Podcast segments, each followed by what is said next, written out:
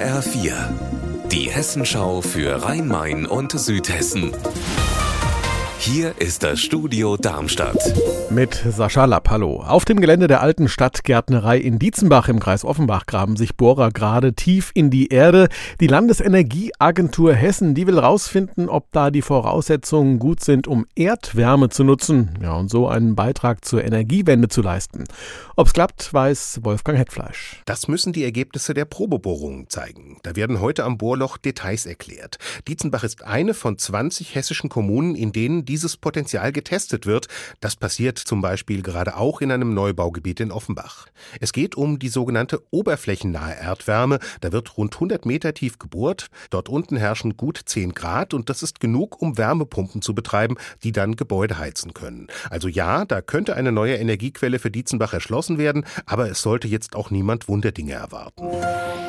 Auf dem Finkenberg bei Oberzent im Odenwald könnten ab 2025 neun neue Windräder stehen. Die Planungen laufen auf Hochtouren, doch die Bevölkerung rund um den Finkenberg, die hält wenig von diesen Stromerzeugern. Stefanie Hofmann. Die ist zusammen mit Bürgermeister Christian Kehrer trotz Energiekrise dagegen, dass im Gebiet Oberzent noch mehr Windräder gebaut werden, denn man fühlt sich jetzt schon überproportional belastet. Am Ende aber hat die Stadt da nichts zu sagen. Entscheidend ist nämlich der Regionalplan Südhessen lassen und der erlaubt die Windräder.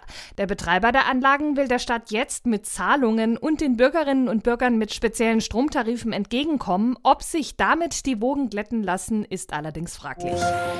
Die katholische Kirche in Firnheim sucht Briefschreiber. Es sollen Briefe gegen die Einsamkeit sein von jungen Menschen an Ältere, die kaum noch soziale Kontakte haben. Dafür, so heißt es im Aufruf zur Aktion, sei kein persönlicher Kontakt notwendig. Die Empfänger würden sich einfach über Post freuen, ein paar nette Zeilen über das eigene Leben, ein Bild, ein Gedicht oder etwas gebasteltes. Ja, und so soll die Einsamkeit vieler älterer Menschen gelindert werden, gerade in der Vorweihnachtszeit. Wer mitmachen will als Absender oder Empfänger, der meldet sich im Fahrbüro der Katholischen Kirche in Firnheim. Unser Wetter in Rhein-Main und Südhessen. Trüb bedeckt Novemberwetter, es nieselt und es regnet bei 9 Grad in Schierstein und 6 Grad in Wiebelsbach.